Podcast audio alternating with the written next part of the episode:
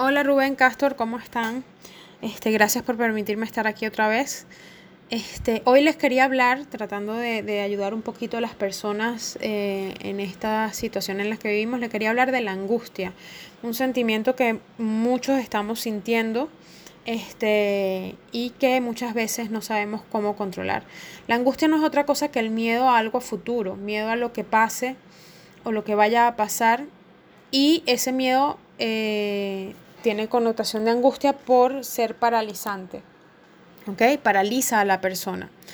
Eh, el miedo es un sentimiento natural, eh, como te lo he comentado en varias oportunidades, pero causado por una razón objetiva. Entonces, eh, es por ello que a veces el miedo tiene incluso connotación positiva, porque el miedo te hace ser prevenido, te hace tomar acción y ciertas previsiones en relación a una u otra situación. Sin embargo, la característica de la angustia es que no tiene una razón objetiva, sino incierta. Es algo que no tienes control, no sabes el por qué estás sintiendo esto y no tienes control de lo que va a suceder. Tienes la mente más enfocada en el futuro que en el presente. Y, como dicen eh, por allí, el pasado ya se fue y el futuro no lo sabemos, así que es mejor estar en el presente. Tres señales fundamentales de angustia. Hay muchas, pero solo voy a mencionar tres. Eh, una es la tristeza profunda. Las personas empiezan a sentirse tristes sin, sin, tener, sin saber propiamente la razón del por qué este, se empiezan a sentir eh, fuera de sí, eh, fuera de control. dos, la pérdida de energía vital, el cuerpo lo sientes desganado, andas, andas todo el día como con una nube gris, con, llevas una mochila inmensa en la espalda de emociones negativas este, y eso hace que estés siempre cansado, sin mucho ánimo de hacer cosas, este, y en este momento precisamente que más tiempo que nunca tenemos para hacer cosas, ¿no? Y por, eh, en tercer lugar, estrés crónico, una angustia eh, que se deje rodar, que se vaya extendiendo la arruga y, y se genere una angustia constante en el tiempo, eh, produce estrés crónico. ¿ok? Por eso es importantísimo frenarla y controlarla a tiempo. Este, ¿Qué les voy a recomendar hoy para tratar de controlar estos tres, eh, estas tres señales de, angustia?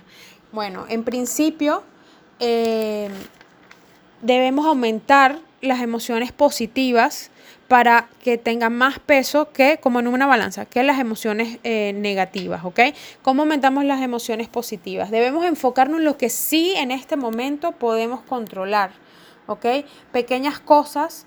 Eh, un desierto se hace de muchos granos de arena. Entonces podemos eh, enfocarnos en pequeñas cosas que sí podamos controlar. Podemos controlar a qué hora despertarnos colocando alarmas, podemos controlar qué queremos comer, podemos controlar qué disfrutar, a quién llamar y a quién no. Como les dije en un programa anterior, hay personas que son negativas y esas personas hay que, eh, que disminuir el contacto con ellas.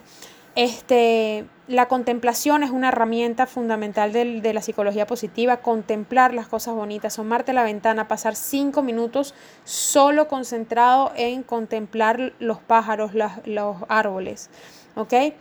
Eh, encontrar una pasión, encontrar un hobby. Hay una técnica que se llama el diario de la, eh, que es el diario de la gratitud y es escribir todas las noches eh, tres cosas buenas que hayan sucedido en el día. Eso es importantísimo porque las cosas buenas las damos por hecho y nos enfocamos en las cosas malas y es allí cuando tenemos angustia.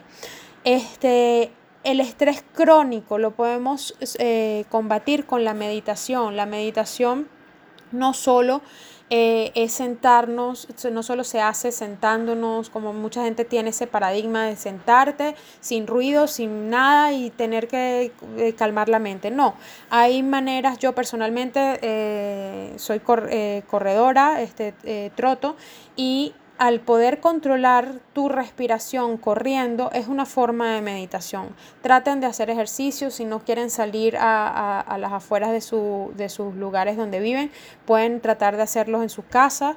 Este, y si no tienen, son personas mucho más pasivas, pueden encontrar juegos que hagan que la mente se calme y se concentre en el aquí, en el ahora. Juegos como rompecabezas. saquen de las gavetas rompecabezas que tengan viejos y pónganse a hacerlos. Eso hace que la mente se enfoque en el aquí, en el ahora.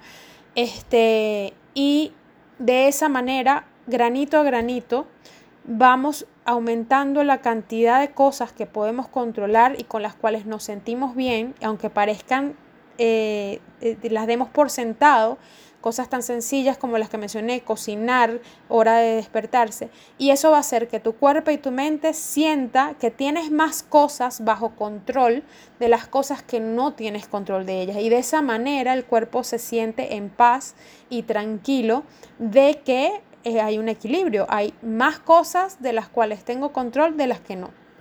Espero les haya servido. Un besote.